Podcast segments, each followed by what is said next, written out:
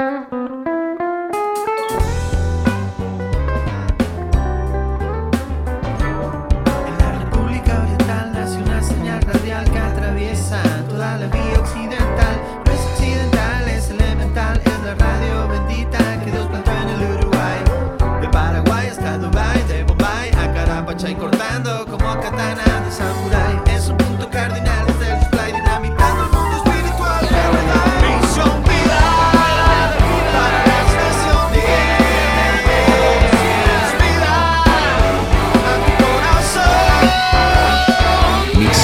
Para las Naciones, la iglesia que Dios plantó en Uruguay, para que juntos alcancemos lo imposible. Comparte contigo desde este instante el amor, la fe, la esperanza, la vida de Jesús.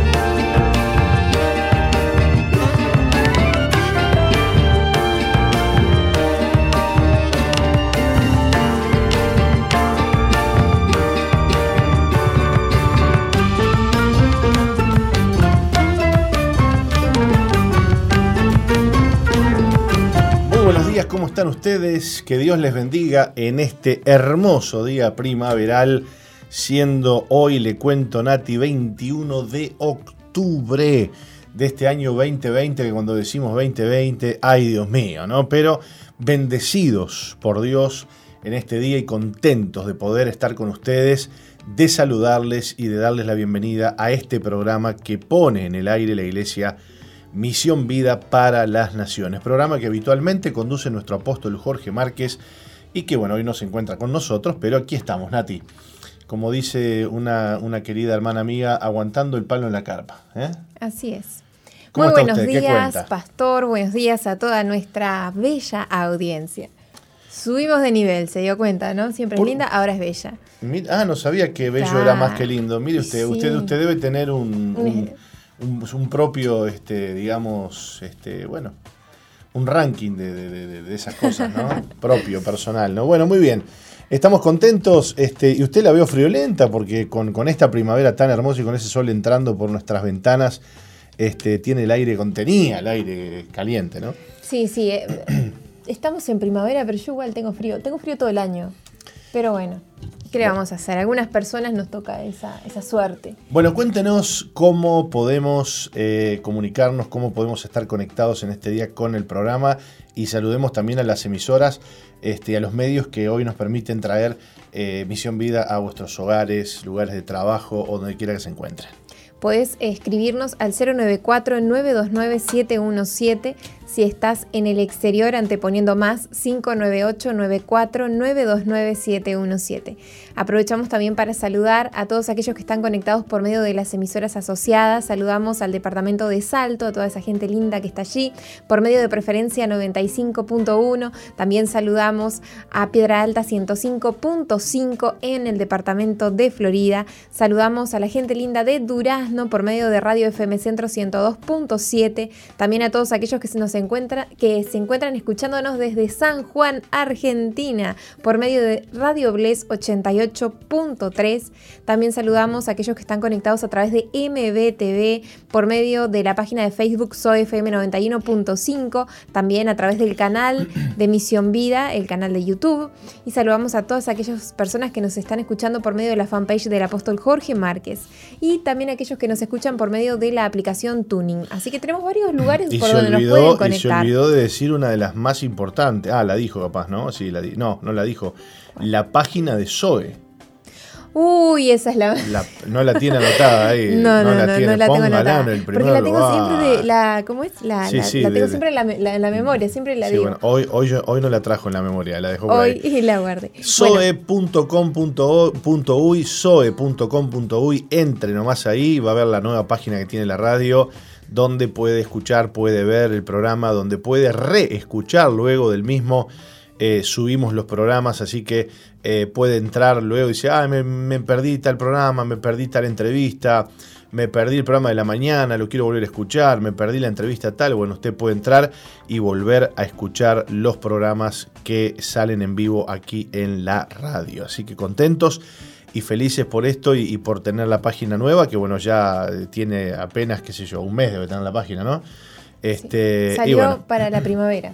Salió para la exactamente, salió para, la, para, la, primavera. Hoy justamente tiene un mes. Cumplimos un mes. ¿Vio? Hoy estamos cumpliendo un mes de la página, así que bueno, contentos, pegues una vueltita por soe.com.uy.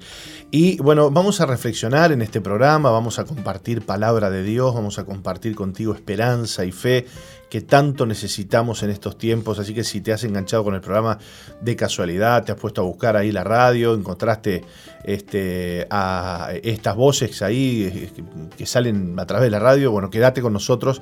Queremos acompañarte en este, en este día. Pastor, te cuento que eh, este jueves sí.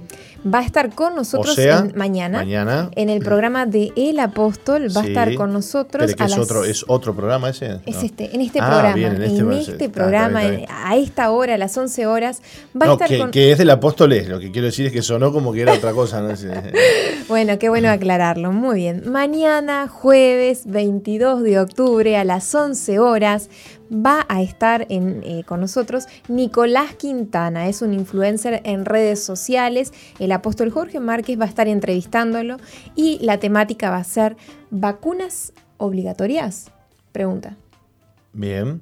Así que bueno. Bueno, qué bueno, qué bueno recibir a, Nicolás Quintana, por ahí lo hemos visto en las redes sociales, en Facebook, haciendo sus transmisiones en vivo y hablando, bueno, de distintas problemáticas este, de la ciudad y de, distintas cosas. Así que bueno, Mañana entonces no se pierda esta entrevista a las 11 de la mañana. ¿eh?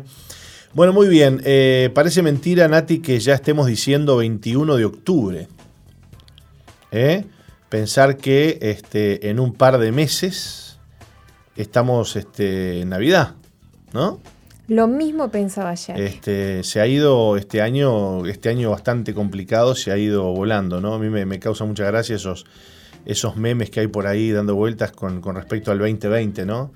Este, un año bastante complicado, ¿no? Y que va a quedar en la memoria de muchos. Bueno, yo me río por dentro porque fue complicado, pero de todo siempre se saca cosas buenas. No hay, no hay, no hay, no hay ninguna duda de eso que acaba de decir. Yo no me voy a olvidar más de este año, así que. No hay Creo que nadie, todos, todos podemos rescatar algo bueno. ¿Una sola noticia nos mandó? No, no, tenemos unas cuantas. Ah, usted sabe que a mí me sale una sola noticia por acá.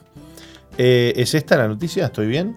Esa es una, sí. Bueno, no sé por qué me aparece una sola, les voy avisando. ¿eh? En Reino Unido, un tribunal, eh, en Reino Unido, un tribunal de, dicho país eh, revisará la ley que permite el aborto por síndrome de Down. El Tribunal de Inglaterra y Gales revisará la ley del aborto que permite eliminar bebés con síndrome Down hasta antes de su nacimiento. Eh, una medida que ha sido considerada por distintos defensores de la vida como discriminatoria. La medida legal fue admitida por la Corte del 17 de octubre. Fue presentada por Heidi Crowther, una mujer con síndrome Down, y por Mayre Lee Wilson, madre de Aiden, un adolescente de 16 años también con síndrome Down. El abogado, el abogado Paul Conrad que representa a ambas mujeres, dijo que este es un momento de enorme significado, ya que la Corte ha reconocido que se puede debatir que el Estado está actuando ilegalmente en relación con los bebés con síndrome Down al permitir que sean abortados hasta el nacimiento. Eh, dijo el jurista en una declaración, ahora explicó eh, Quarantine, el eh, gobierno debe preparar su evidencia detallada para probar que el aborto de bebés con síndrome Down hasta el nacimiento no es algo discriminatorio, que es lo que revisará la Corte. El abogado cree que esto sucederá a inicios del próximo año. El aborto en Reino Unido es legal hasta las 24 semanas de gestación, excepto cuando el embarazo es de riesgo para la salud físico-mental de la madre, así como cuando el bebé sufrirá de esas anomalías físicas o mentales y dará como resultado una severa discapacidad. A Hayden le diagnosticaron síndrome de Down a las 34 semanas de gestación, nació dos semanas y tres días después. Su madre Lea explicó que le sugirieron abortar hasta en tres oportunidades luego del diagnóstico, durante este tiempo de gran vulnerabilidad me dijeron que mi bebé no sería capaz de vivir independientemente, que podría no caminar y que sufriría con las cirugías para corregir sus problemas intestinales y los posibles problemas cardíacos o que podrían hacer muerto y que haría nuestra vida mucho más complicada. Dijo la madre en una declaración publicada por Sky News al habérsele ofrecido varias veces que aborte, Lea Wilson dijo que pensó que el síndrome de Down era algo muy malo en realidad sin embargo, comentó que su hijo Hayden es una delicia y ha superado sus expectativas. Pese a eso, ella sigue preocupada por su futuro y no puede confiar en que su hijo sea tratado de modo igualitario considerando la ley británica. Vivimos en una sociedad que proclama que queremos empoderar a los que tienen discapacidades y que sin considerar su contexto merece la vida, oportunidad justa o mereces la vida una oportunidad justa, comentó, esta ley que permite el aborto hasta el nacimiento está desfasada y podemos hacer algo mucho mejor que esto, concluyó. Bueno, esto es muy fuerte y no es de extrañarnos, ¿no? Realmente eh, cuando empezamos con el tema del aborto eh, entramos en, una, en un despeñadero que no tiene fin, que no tiene fin y que eh, comienza con la excusa de que, bueno, la madre eh, puede estar atravesando problemas, como leíamos recién, problemas mentales, problemas eh, físicos o riesgo de vida. Entonces, eh, bueno, ahí se justifica el aborto. Lo cierto es que esto sigue adelante y luego comenzamos con, bueno, si el bebé trae ciertos problemas, ciertas anomalías, este, que esto y que el otro, y incluimos, e incluimos dentro de esos problemas eh, el síndrome Down. Y todos sabemos y conocemos algún caso de, alguna familia amiga, de algún matrimonio, o quizás hay en tu propia familia algún niño con síndrome Down, la belleza, la hermosura, la dulzura de estos niños que sí han nacido con una dificultad, pero que eso no les incapacita para vivir y para nacer. Sin embargo, este tipo de leyes. Y fíjate vos, Nati, la incoherencia, porque vivimos en un mundo que pretende la inclusión, que pretende la igualdad, y todos salen a pedir igualdad y a pedir derechos, pero parece que los únicos que no tienen derechos en este mundo son los bebés, los no nacidos. Y guay de que vengas al mundo con algún problemita, eh, ojo que no te detecten algún tema, alguna cuestioncita en el vientre de tu madre, porque, como decimos aquí en Uruguay de forma este, hasta lunfarda, si se quiere, sos boleta.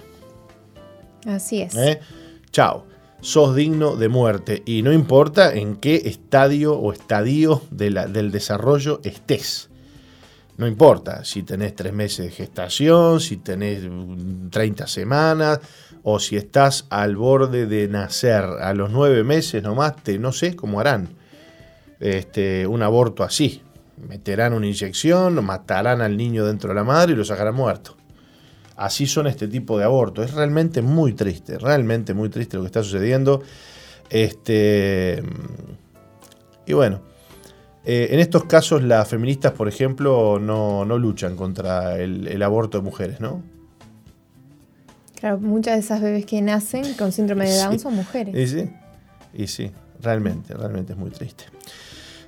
Bueno, eh, esperemos que esto llegue a buen puerto y, que no se sigan buscando más excusas para seguir abortando en este mundo, ¿no? Este, y que puedan tener oportunidad estos niños tan hermosos que sí, sí, es verdad que traen ciertas dificultades para ellos mismos y para su familia, pero que son una gran bendición y están llenos de amor. Por otro lado, cuénteme Nati, Uruguay récord casos en Uruguay acerca del COVID-19, 64 nuevos casos y vamos ya a 429 activos y una nueva muerte. El Sistema Nacional de Emergencias, SINAE, informó que este martes fue el día de las cifras más altas de coronavirus en Uruguay. Tras realizarse 2.679 análisis, se registraron 64 contagios, 32 en Montevideo, 23 en Rivera, 4 en Canelones, 4 en Colonia y 1 en Durazno. Bueno, Rivera sigue siendo un lugar complicado. Un foco ¿eh? importante, sí. De ese total, 34 corresponden a contactos con casos confirmados, 4 son importados y 24 se encuentran en investigación. En estas horas se trabaja en establecer el nexo epidemiológico de los casos que se encuentran en investigación, indica el comunicado oficial. También este martes se confirmó un nuevo fallecimiento por coronavirus en nuestro país. Se trata de un paciente de 69 años de Montevideo.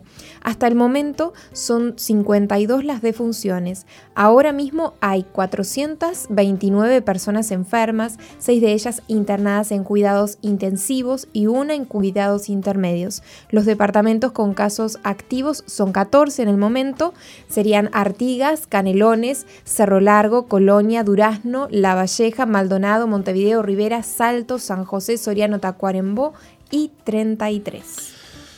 Bueno, eh, la cosa, digamos que ha empezado a crecer, si se quiere, este, si bien no estamos eh, teniendo graves problemas con el tema del coronavirus, lo cierto es que, bueno, 64 casos este, en una toma de muestras es importante, ¿no? Hasta ahora este, teníamos, bueno, hasta hace algunos meses atrás teníamos que 5, que 7, a veces hasta tuvimos 0 este, que, que 20, bueno, pero eh, ya estamos en 64. ¿no? Seguramente este, estos casos son el producto de, bueno, eh, lo que fueron las dos este, cuestiones masivas que hemos tenido, que fueron las votaciones este, departamentales y la marcha por la diversidad, que bueno, que ya sabemos lo que pasó ahí, este, un descuido absoluto por parte de quienes marcharon, sin, sin cuidar las distancias, sin cuidar eh, de tener tapabocas y bueno, hoy estamos este, viendo las consecuencias. ¿no? Las preguntas que surgen eh, o me surgen a mí eh, con, estas cifras son, bueno, descubrimos 64, ¿cuánto más habrá sin descubrir? ¿no? Ah, sí. Y si fíjate vos que este, esta, este, este nivel, digamos, en, en, los positivos no ha parado y viene en aumento, ¿no? Teníamos creo que hace unos días 50, 50 y pico y hoy estamos en 64, ¿no? Eso significa que eh, se está contagiando más gente y bueno, que tenemos que tener cuidado, ¿no? Y eh, no, no creernos que el coronavirus se detiene con el calorcito, ¿no? Porque eso ya está desestimado absolutamente. ¿eh? Parece que el virus sobrevive hasta 60 grados centígrados, ¿no? Este, así que puede venir un calor de 40 y pico grados, pero el coronavirus este, no le va a hacer nada. Y bueno, esperemos a ver qué pasa con el tema eh, también del verano aquí en, Uruguay y de este, el turismo sobre todo. ¿no? Bueno, le decíamos que Rivera es el departamento más complicado, fíjate que de las 64 este, positivas, 23 son de Rivera, ¿no? estamos hablando de casi, casi un 50%, un 40 y tantos por ciento eh, pertenece a un, solo departamento, ¿no? Realmente, y bueno, ¿por qué sucede esto? Y bueno, porque Rivera está eh, en, el límite con, Brasil y que además no solamente limita, sino que además tiene este, fronteras, comerciales con Brasil. Entonces, hay un flujo de gente impresionante, ómnibus que vienen, ómnibus que van, los free shops están abiertos, este, gente que viene desde Brasil a comprar una de las cosas que, está difícil de controlar, Nati, es que el tema de que viene mucha gente de Brasil a comprar a los free shop, a los. Usted sabe que los free shop no le venden a uruguayos, entre comillas, ¿no? Este, no le venden. Eh, ahora, bueno, con el COVID creo que habían abierto un poco el tema de la venta, porque no, le vendían a nadie. Pero los free shop son para extranjeros. Entonces vienen ómnibus de Brasil, se bajan, hacen las compras y se van. Y eso trae un tráfico este, y más contagios a, Rivera, que es la que recibe esta gente, ¿no? Así que bueno, eh, por otro lado, el, director del Instituto Pasteur este, dice, bueno, a Rivera hay que cerrarla, hacer un cinturón sanitario.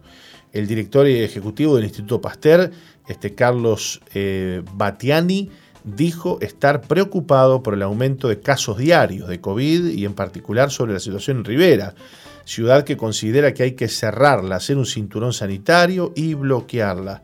Está totalmente fuera de control. En números de la Unión Europea, en 123 casos de personas cursando la enfermedad hasta este martes, está casi entrando en zona roja. Claro, recordemos que eh, si usted dice 23 o 30 y pico de casos en Montevideo, que tiene 2 millones de habitantes, bueno, estamos, bueno, no es, no es nada, es poco, bueno, nunca es nada, es poco.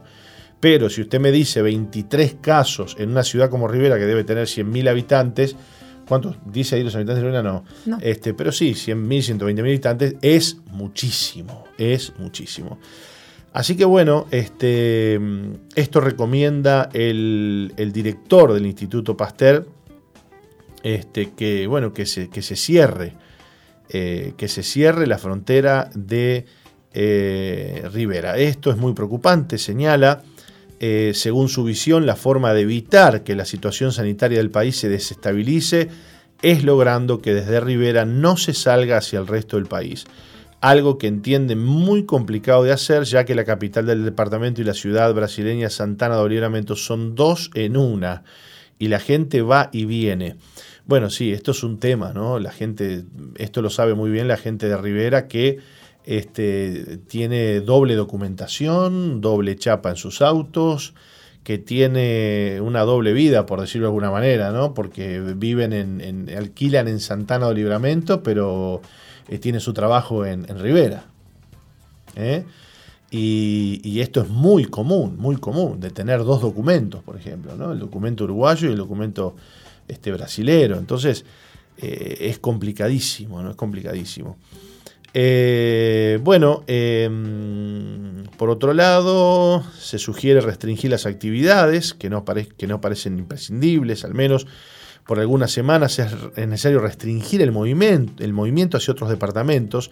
Es una ciudad que se está poniendo en rojo para los números de la Unión Europea. Tenemos que tomar medidas drásticas, remarcó.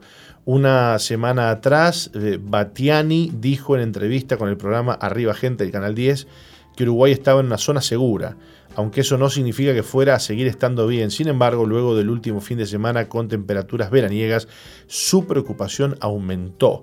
Creo que empieza a pasar lo que veníamos intuyendo respecto a la frontera. El calor, bajar la guardia y el no uso de medidas recomendadas cuestionó este miércoles.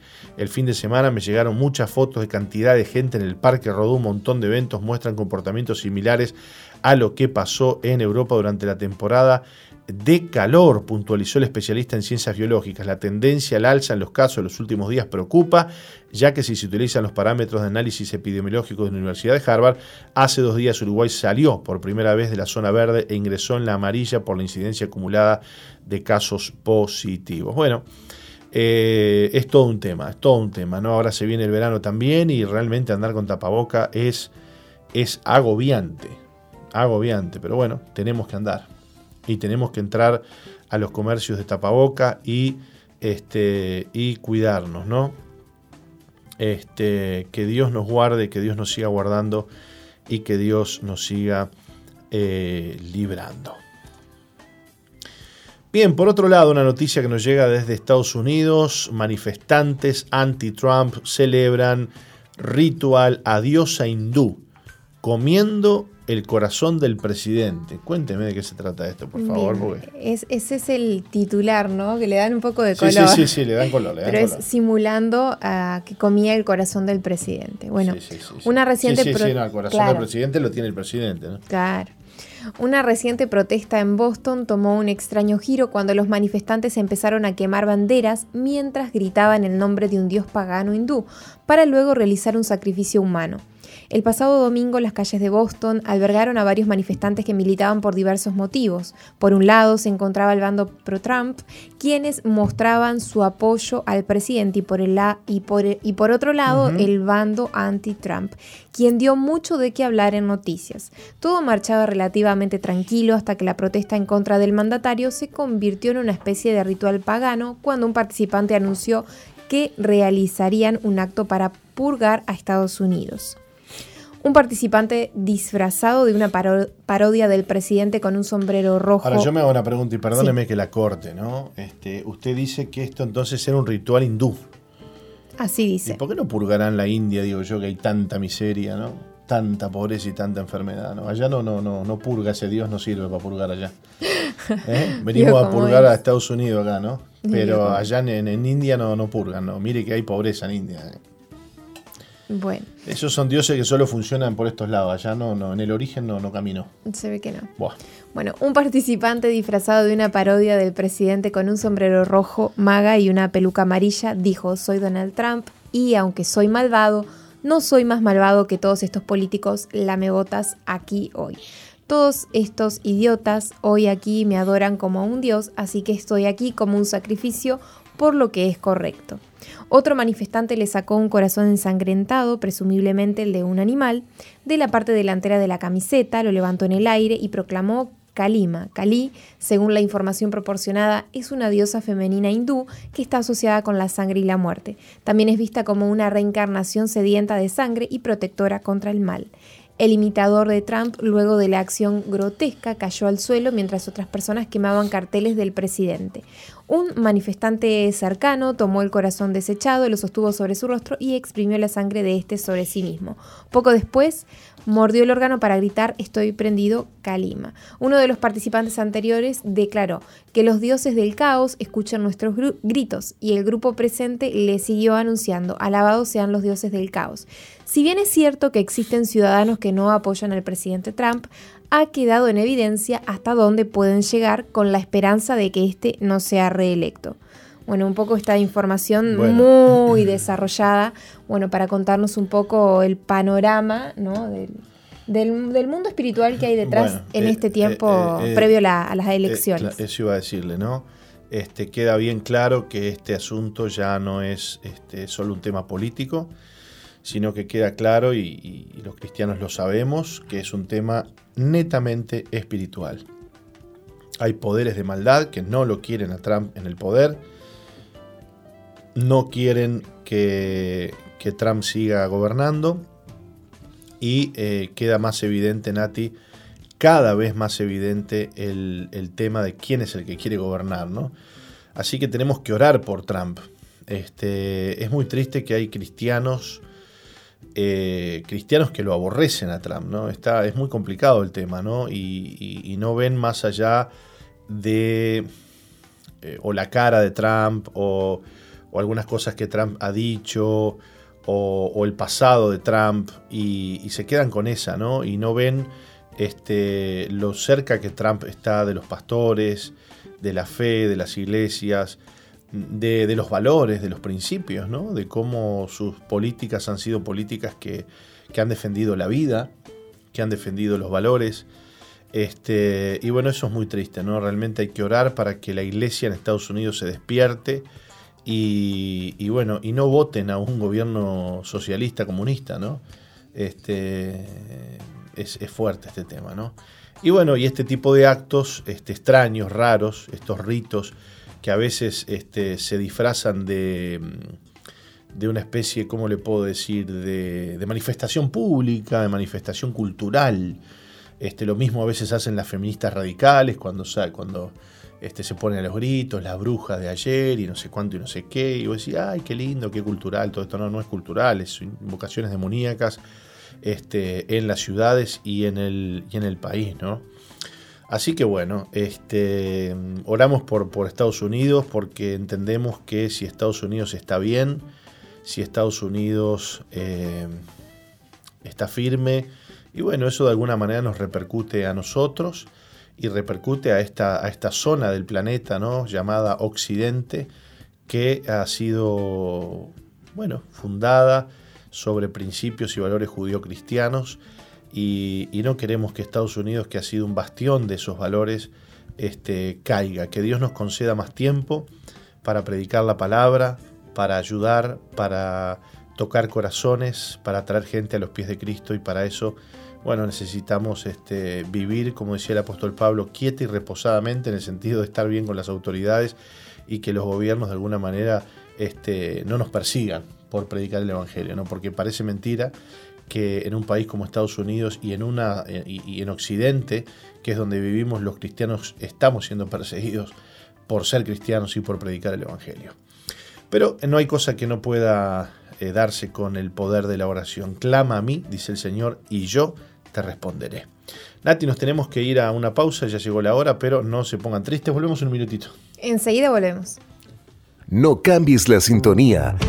Enseguida regresamos con Misión Vida.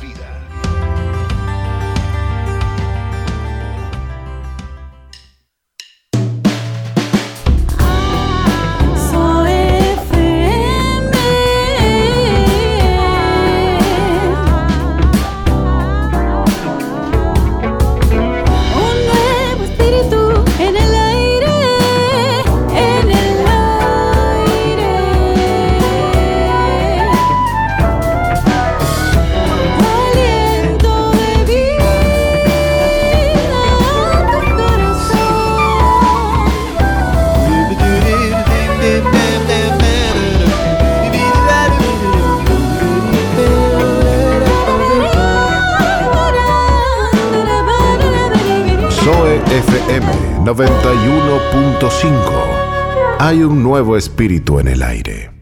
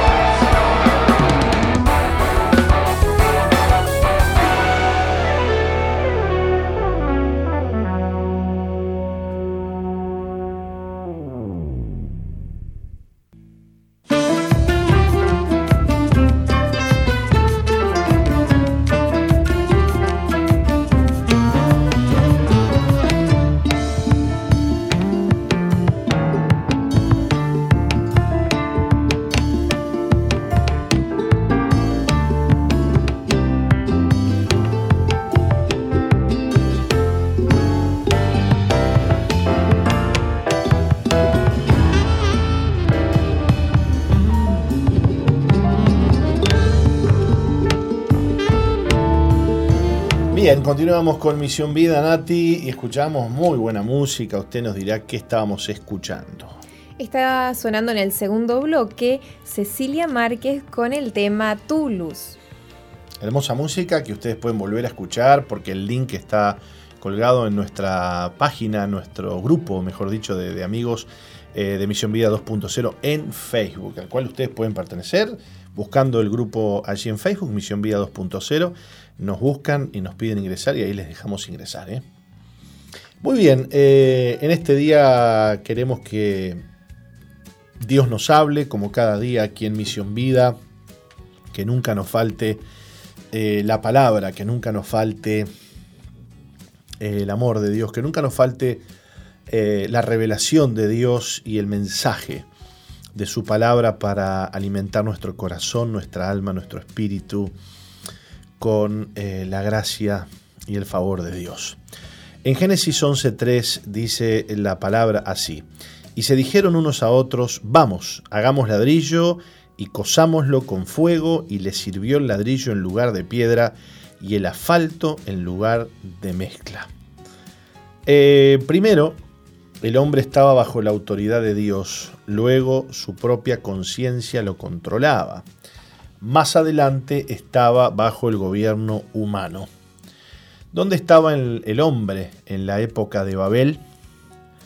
Era controlado por la instigación de Satanás. Satanás usó la autoridad que Dios había dado al hombre para formar naciones e instigar una rebelión en contra de Dios usándolas. Por consiguiente, el hombre cayó en una rebelión abierta contra Dios. ¿Qué es la rebelión? La rebelión es la negación del derecho y la autoridad. En la rebelión de Babel, el hombre declaró que rechazaba el derecho de Dios y que se independizaba totalmente de su autoridad. Vemos eso en el mundo actual. Algunas personas dicen, ¿quién es Dios? Se deshacen del sentir de su conciencia y rechazan el derecho y la autoridad de Dios sobre ellas. Es exactamente lo que sucedió en Babel. Babel fue más que una caída del hombre, fue una rebelión. Esa rebelión fue una instigación satánica. No fue un asunto de inmoralidad, homicidio o violencia. Si usted lee el relato en Génesis 11, encontrará que no menciona nada de inmoralidad ni de violencia allí. Cuando leí esta porción de la Biblia en mi juventud, nos dice Watchman Nee, no pensaba que estaban tan equivocados. Me pregunté qué había de malo en construir una ciudad y una torre alta. Me parecía maravilloso.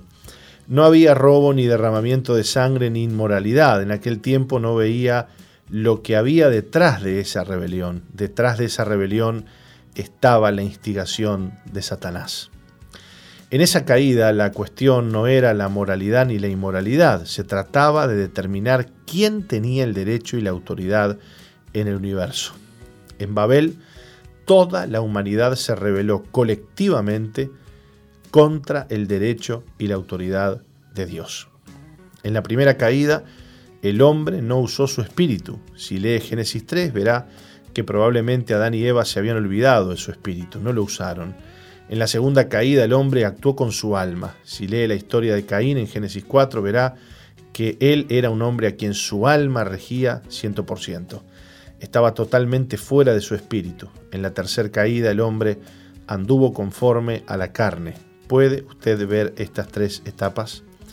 Primero el hombre descuidó el espíritu, segundo actuó en el alma y tercero vivió y anduvo totalmente conforme a la carne. Por tanto, ya en Génesis 6 el hombre se había hecho carne.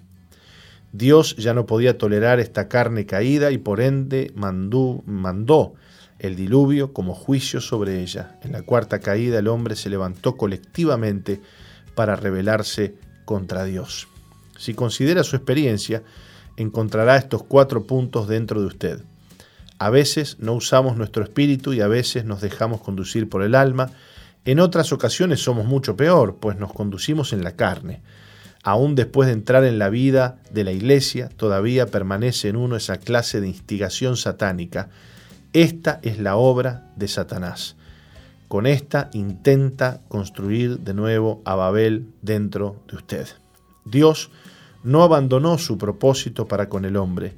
Él ha de cumplir su propósito a pesar de la instigación de Satanás y de la rebelión del hombre. Dios sigue siendo Dios, Él es soberano. Bueno, una lectura eh, muy profunda acerca de eh, y, una, y, una, visión acerca de lo que sucedió en Babel.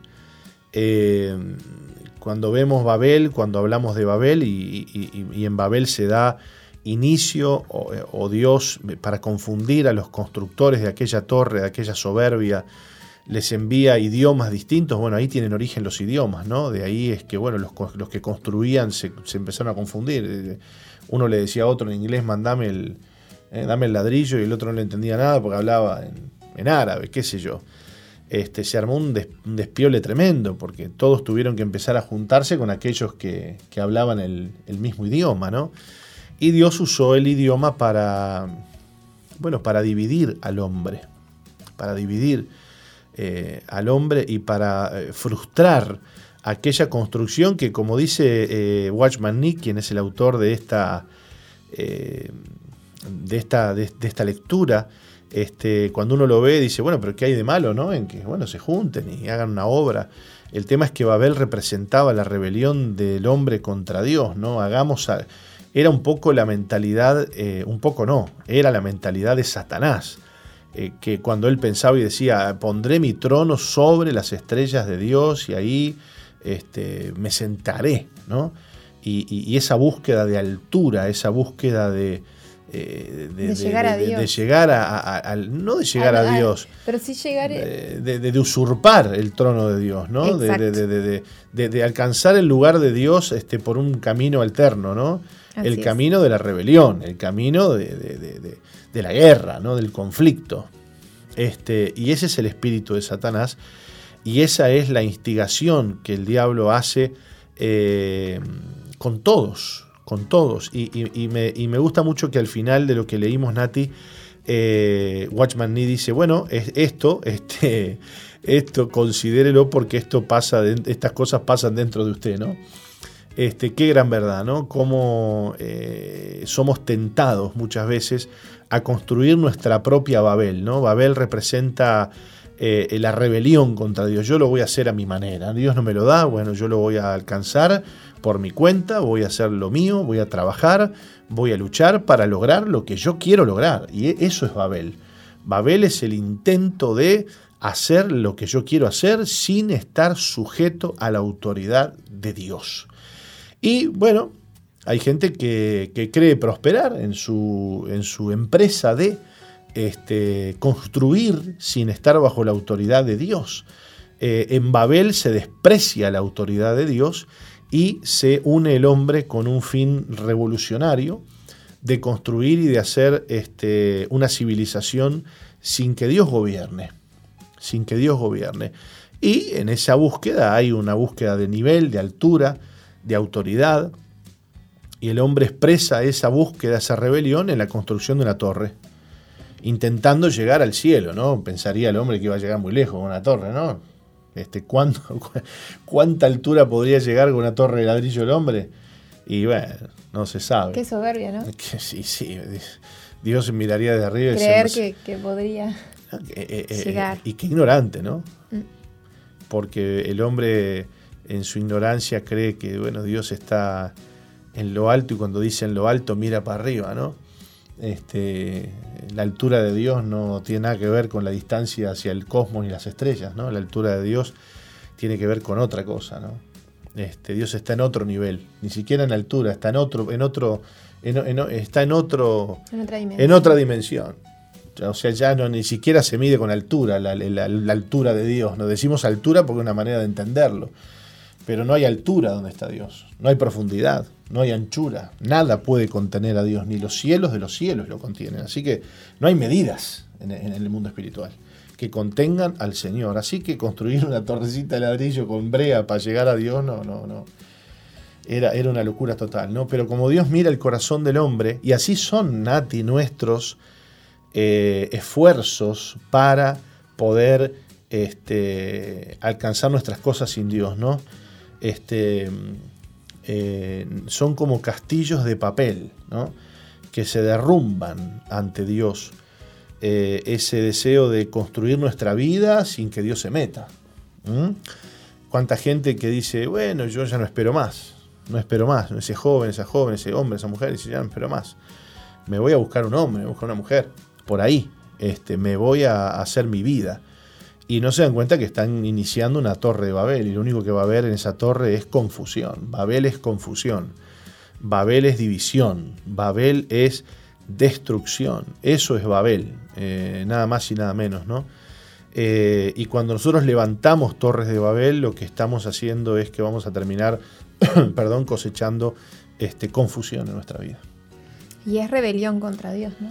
Y sí, y sí, porque eh, a veces pensamos que, de hecho, la, lectura que, hicimos recién hablaba de eso. A veces pensamos que, eh, que, rebelión contra Dios, qué sé yo, es este matar, es este es hacer alguna cosa de esas bien, ¿cómo le puedo decir?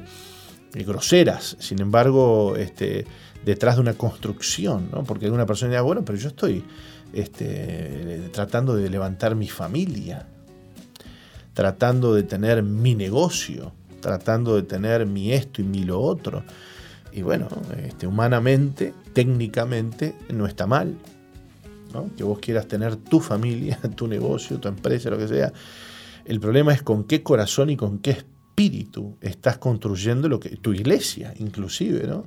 Cuánta gente que tiene su iglesia eh, y su ministerio y no lo tiene este, porque Dios lo mandó lo tiene porque es un deseo personal de construir algo y muchas veces creyendo aún servir a Dios, y este es el peor engaño de Babel, que creemos estar sirviendo a Dios y estamos eh, rebelándonos contra Dios. Y a mí me, yo cuando hablo de esto pienso y recuerdo ese pasaje en el que Jesús dice, en muchos vendrán en aquel día y me dirán, Señor, Señor, en tu nombre echamos fuera demonios, en tu nombre eh, sanamos a los enfermos. Y el Señor les dirá, nunca os conocí, apartados de mí, nunca os conocí, hacedores de maldad. O sea que yo puedo estar construyendo algo, entre comillas, para Dios y Dios no estar en el asunto. Porque Dios no construye según nuestros parámetros o según nuestra carne o según nuestros deseos. Dios construye según su espíritu y según su autoridad. Y Babel representa la rebelión, porque ahí no estaba la autoridad de Dios operando, sino que estaba la instigación de Satanás de, y bueno, levantar una cultura y levantar una, eh, una torre que desafiara la autoridad eh, de Dios. ¿Se entiende lo que estamos diciendo? Se entiende. Entonces, eh, ¿cuánto cuidado tenemos que tener? Porque a veces hay construcciones que nos llevan años y cuando terminamos la construcción terminamos eh, cansados, divididos, eh, destruidos, perdidos. ¿Y de qué nos sirvió? Hay caminos, Nati, que al hombre le parecen rectos, pero su fin es camino de muerte. ¿eh? Entonces no todo lo que parece bueno es bueno. El, el tiempo dirá qué es lo que estás haciendo el tiempo dirá, eh, lo triste de esto es que vas a perder tiempo. Sino que la, sino la vida, ¿no? Sino la vida. Eh, muchos van a aparecer en aquel tiempo creyendo que hicieron las cosas bien y no las hicieron bien. Porque no, no se hacen a la manera nuestra, sino que se hacen a la manera eh, de Dios. Que Dios te dé en este día sabiduría para poder construir en el reino de Dios y no tu torre de Babel. La torre de Babel simboliza el deseo independiente del hombre de hacer algo a espaldas de Dios, sin Dios. Sin embargo, nosotros fuimos llamados a construir el reino de Dios, que es otra cosa totalmente distinta y que no tiene que ver con eh, nosotros, sino que tiene que ver con Dios. Hay una gran diferencia, ¿no? Babel tiene que ver con el hombre, con su rebeldía, con su orgullo, pero el reino de Dios tiene que ver con Dios. En Babel quien recibe la gloria es el hombre, pero también la confusión. Ojo, ¿eh? Y en el reino de Dios quien recibe la gloria es Dios. ¿Y sabe lo que? Dios nos bendice por eso a nosotros. Así es. Una persona que construye el reino de Dios no está turbada, no está confusa, tiene luz, tiene claridad, tiene paz, tiene gozo, sabe lo que está haciendo. Ahora, el que construye la torre de Babel está confundido no sabe lo que hace. Y va a terminar dividido, sin lugar, sin lugar a dudas. Bueno, muy bien. Eh, ustedes pueden comunicarse con nosotros y contarnos eh, dónde están, cómo están escuchando el programa eh, a través del 094-929-717. Mandanos un mensajito de WhatsApp 094-929-717. Si no, tenemos el chat de YouTube, que Nati lo va a abrir rápidamente el chat de eh, la página de, mis, de SOE, soe.com.uy, tenemos un chat ahí también. Y, ustedes pueden mandarnos un mensajito y contarnos de dónde nos están escuchando y bueno, si Dios les está hablando en este día. Eh, ¿Usted tiene algo más para decir, Nati? Si no, nos vamos a una pausa. ¿eh? Nos vamos a una pausa y enseguida volvemos. Vamos, excelente.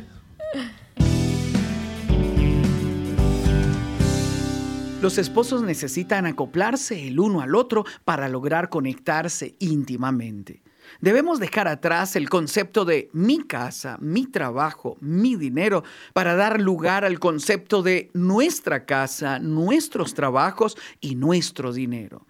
En ocasiones parece que hablar de dinero no encaja dentro del romanticismo de compartir el hogar pero más bien la armonía con nuestro cónyuge muchas veces va a depender de con cuánto amor, paciencia y diligencia organicemos las finanzas entre los dos. Si este es un tema que tanto usted como su cónyuge tienen un poco olvidado, es necesario que comiencen a darle la importancia que merece para conservar la armonía y la intimidad en su relación. Le habla Sixto Porras de Enfoque a la Familia.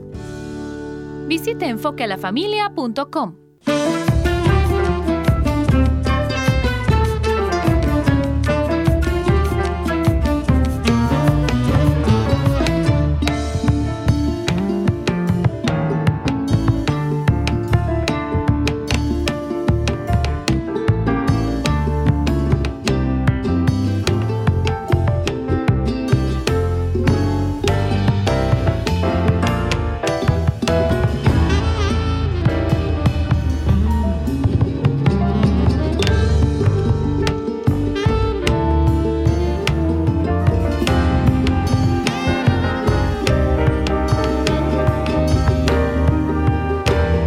siendo las 12 y 3 minutos, entramos ya en la mitad del programa y les bendecimos y les saludamos a todos aquellos que están recién enganchándose con nosotros, Nati, eh, por distintos motivos. ¿no? Hay gente que está en la madrugada, hay otros que recién nos pueden escuchar y bueno, un saludo especial y una bienvenida a todos ustedes. Así es, así que aprovechamos para saludar a Radio Sirio 89.5 desde Fraile Muerto Cerro Largo que se conecta a partir de las 12. Y en este segundo bloque estábamos escuchando muy linda música desde Argentina, el tema Cámbiame de Erika Ali. Así que este tema musical lo pueden volver a escuchar ingresando a Misión Vida 2.0, el grupo que tenemos allí en Facebook. Bárbaro. Bueno, ¿nos está saludando gente o no? ¿Tenemos algún mensaje, Nati? Bueno, le cuento que por el momento no estamos saliendo por el canal de YouTube, porque estamos con unos problemitas técnicos. Pero sí, eh, ya tenemos abierto el chat de la página que es www.soe.com y nos pueden escribir por ahí. Y también estamos saliendo por la fanpage del apóstol Jorge Márquez. Acá tenemos a Carmen Jiménez que dice bendiciones, Distrito 16 de Florida conectados. También tenemos a Aida Cecilia Irigoyen que dice gracias a Dios por sus vidas. Dios habla hoy, bendiciones desde Canelones. Rubén nos envía un saludito. Eh, Nancy, bendiciones. Pastor Martín y Nati, Dios los bendiga. Bueno, tenemos 21 eh, comentarios. Tenemos unos cuantos. Pero bueno, por el momento no los... A ver si los puedo abrir acá. A ver, a ver si la deja. Bueno, ahí abrió el... ahí, ahí, No, pero salen acá en el costadito, salen en el costadito. Y, bueno, Pastor... Bueno, la eh, gente nos puede mandar un mensaje a través del 094-929-717 y contarnos desde dónde nos están escuchando y cómo nos están recibiendo. Sí, también tenemos otra línea habilitada para que nos puedas hacer llegar tus pedidos de oración. Eh, al 095-333-330.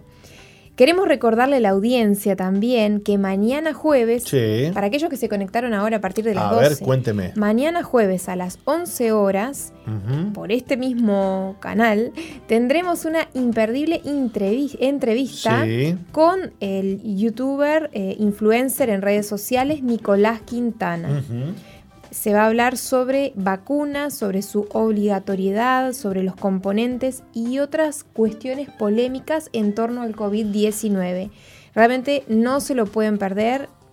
Así que bueno, se van a poder conectar a través de, de Zoe, o lo vamos a estar transmitiendo a través de también la fanpage del apóstol, el canal de YouTube, por MBTV, por diferentes plataformas, así que lo van a poder escuchar.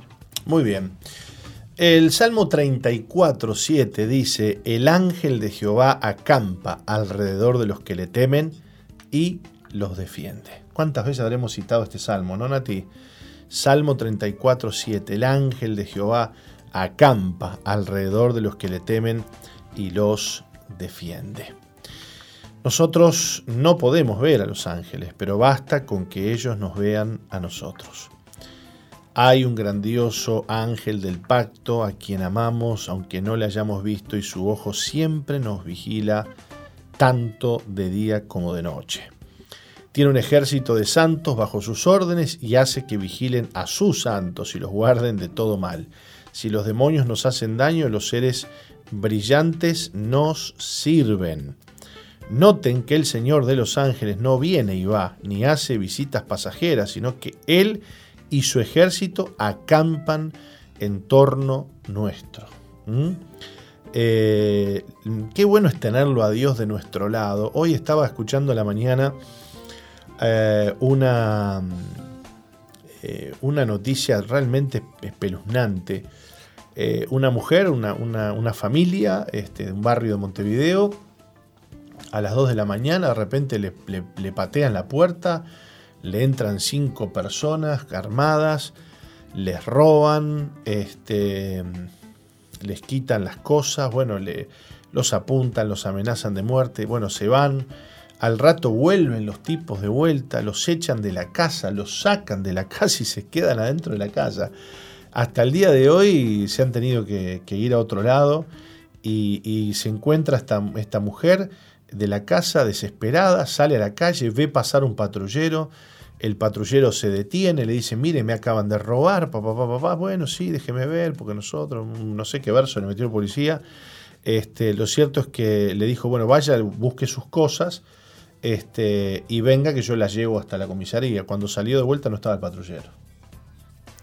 La habían dejado sola, la, la familia, este, bueno, es cierto que tuvieron que irse del lugar, entregaron la casa, se la dejaron a los ladrones, todavía seguirán viviendo los ladrones ahí, ellos están en otro lugar. Realmente muy triste. Eh, y me acuerdo de esto y digo, ¿cuánto tenemos que agradecerle a Dios los que tenemos fe, los que confiamos en el Señor, porque eh, el ángel de Jehová acampa a nuestro alrededor y nos defiende. Eh, Dios defiende a aquellos que le creen, ¿no? aquellos que este, le han dado su vida no es que Dios es malo y dice a vos no te defiendo porque vos no sos importante, no. ¿Cuántas veces nos habrá inclusive Dios librado sin haberle conocido, no? Pero qué importante es que tengas a Dios de tu lado y que creas que el Señor da a, los, a sus hijos una protección fija, una vigilancia permanente. Este, y eso tiene que ver con sus ángeles. Dice que el ángel de Jehová acampa a nuestro alrededor y nos defiende, Nati. Eso es tal cual. Mira, ayer tengo algo fresquito. Me pasó una situación así media. A ver, Se me acercó una persona a, pedirme algo y la realidad es que por hoy la calle está tan brava, uno encuentra tanta gente complicada en la calle que yo, por ejemplo, ando de ando rapidito, y no, por más que me llamen, me, y bueno, me llamó varias veces, como yo seguí de largo. Pero iba caminando la persona. Iba caminando, claro. Me llamó varias veces, como yo seguí de largo y, se de cuenta que no lo escuché, se me, se me alcanzó corriendo y me empezó a decir, a, gritarme por qué no, no le contestaba. Uno no me tenía por qué gritar. Y, y, exigirme que le contestara. Mucho no menos, podía. Sí, por supuesto. Y la realidad es que me agarró mm, sorprendida, o sea, me agarró y, le dije, no te escuché, disculpa. ¿Para qué le dije disculpa? La cara fue como tipo, sos mía, pero no, no era de él, soy del Señor. Y cómo Dios realmente nos defiende, ¿no? Porque enseguida yo empecé a clamar a Dios y el hombre me empezó a decir un montón de cosas. Eh, ¿Querés que te robe? ¿Querés que te robe? Cosas así, ¿no? Eso te decía. Sí, me decía, ¿vos querés que te robe? Y, de repente en un momento se detuvo y quedó quieto diciéndome cosas, yo seguí caminando, pero cómo Dios nos guarda, ¿no? Entonces realmente yo vi la mano de Dios. Y, qué importante eh, que es encomendar nuestro día, desde que ya comenzamos el día, ponernos en las manos de Dios, ¿no? Porque los ángeles de Dios se activan a favor de sus hijos en todo momento, en todo tiempo. Y lo bueno es que el Señor conoce el futuro, Nati. Mm. Y cuando nosotros le pedimos a Dios que nos guarde, no solamente le estamos pidiendo que nos guarde del hoy, de la hora, sino que nos guarde hacia el futuro, ¿no? de, lo, de, lo, que ha de venir, de lo que Él sabe que ha de venir. Así que tenerlo a Dios de nuestro lado es clave, es fundamental. Tener el amparo de Dios, tener el cuidado del Señor, tener su protección y tener en primer lugar comunión con Dios. Eh, Dios tiene un compromiso muy especial con sus hijos y con aquellos que Él considera ovejas suyas. Eh, nadie nos puede arrebatar de la mano del Señor. Y si por alguna razón este, alguien nos pudiera dañar, nos pudiera aún hasta matar, porque no estamos libres de, que, de ser muertos por causa de Cristo, bueno, que podamos entender que eso eh, es permitido por Dios con un propósito, con un propósito. Ah, entonces, eh, digamos, el común denominador o el, general es que Dios guarda a sus hijos del mal. El ángel de Jehová acampa a nuestro alrededor y nos defiende. Y si por alguna razón no lo hiciera, eh, es que Dios tiene un propósito. El tema es que nosotros tenemos que creer, Nati, tener fe que si algo sucede es porque Dios tiene un plan y tiene un propósito en nuestra vida. A veces hay situaciones que las tenemos que vivir, como vos contaste recién, algo incómodo. Yo de repente si alguien se me hace loco en la calle le encajo una piña, bueno, sí, cómo no. Sí. ¿Puedo o no puedo? Y sí, sí, si me viene a amenazar y capaz que le pego. Pero Claro, pero una mujer Pero vos es distinto, pero vos es distinto. Estoy en parte bromeando, ¿no? claro, claro, claro. Este, quiero decir, ¿cómo te defendés vos? ¿no? Porque una joven. Clamando un- a Dios. Exactamente. Bueno, yo también clamo a Dios, pero quiero decir, Un hombre es diferente. usted me claro. entiende, usted Sí. me entiende lo que quise Se decir. ¿verdad? Igualmente con un hombre no se hacen tanto. Ahí está, eso, es lo eso es en realidad lo que quise decir, ¿no? Que, que de repente alguien, que de repente alguien. Aparte claro, yo iba caminando con una moñita, Claro, con el pelo, claro, parece una- muñequita caminando por la calle. Me que, vio, de, dijo. que de repente, claro, eh, alguien más vulnerable, ¿qué protección tiene? Bueno, a mí hace poco, hace algún tiempo atrás, me pararon la camioneta, me metieron un nueve- una 9 milímetros en la cabeza y, y bueno, y ta, Dios nos libró, ¿no? Este, ahí no había para pegarle piña a nadie. Ahí la mano de Dios. claro, claro, claro, claro. Este, pero bueno, no importa la situación que nos encontremos. Este, Y qué importante que es conocer la es palabra. lo- claro, y, y tener fe. Y creerle. Y, y entender. Porque ahí, ahí va, eh, eh, quería, cerrar con, quería cerrar la idea con esto, ¿no? El concepto con esto. No es que el ángel de Jehová te guarda y nadie te va a venir a de loco contigo. No eh, eh, digamos, la situación la vas a tener que atravesar. De repente alguien te va a poner un arma en la cabeza, de repente alguien te va a venir y seguir y te va a amenazar en la calle como te pasó a vos. O sea, la situación la vamos a tener que vivir. El tema es cuando termina esa situación, tu vida está intacta, tu vida está, este, bueno, guardada y protegida por Dios. Eh, Me estoy acordando mientras que hablo eh, de, un, de un pastor de aquí de, de Montevideo que hace algunos meses atrás este, lo agarraron en la calle entre cinco personas y le dieron una golpiza que casi lo matan. Le tuvieron que reconstruir el rostro, le tuvieron que reconstruir eh, las el paladar. eh, bueno, fue terrible y además en plena pandemia tuvo que estar solo, internado. Este, no podía ni la mujer entrar a la sala. No, no, no, una cosa, una, una prueba, una, una circunstancia terrible. Pero bueno, hoy, hoy se lo ve en, las redes al pastor predicando y se lo ve eh, lleno de Dios y, y dando testimonio de cómo Dios lo guardó de la muerte. Eh, bueno, el ángel de Jehová nos va a librar. El tema es que no nos va a librar como nosotros queremos, ¿no?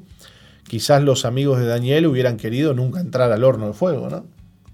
Quizás Daniel nunca hubiera querido entrar al foso de los leones.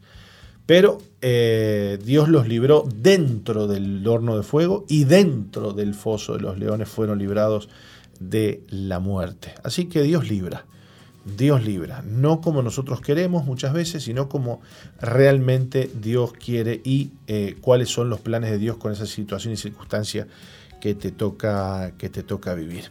Nos vamos a ir a una pausa, la pausa de las 12 y cuarto, Nati, y nos vamos pensando en estas cosas y creyéndole a Dios.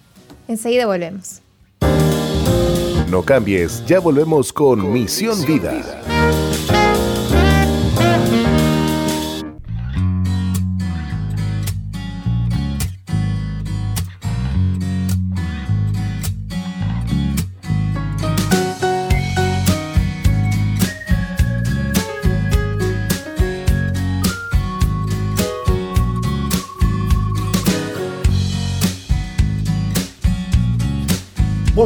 ¿Qué me cuenta el tema que venimos hablando, Nati? ¿Qué me cuenta?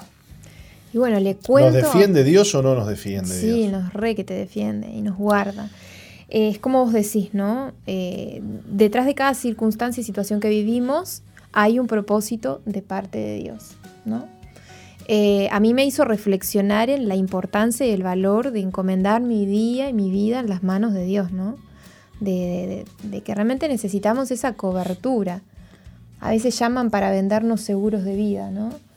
Eh, el mejor seguro de vida que podemos comprar es eh, saber que caminamos con Dios, que Dios está con nosotros. No estoy en contra de los que tienen seguro de vida, ojo. Pero bueno, qué importante que es saber de que, eh, bueno, la palabra de Dios nos promete que Dios nunca nos va a dejar ni nos va a abandonar y que sobre nosotros Él tiene puestos sus ojos. Y el otro versículo, que a los que aman a Dios, todas las cosas les ayuda para bien. Así que bueno, detrás de esta situación, eh, a mí por lo menos me lleva a confiar y aferrarme mucho más en Dios, ¿no? Eso, eso.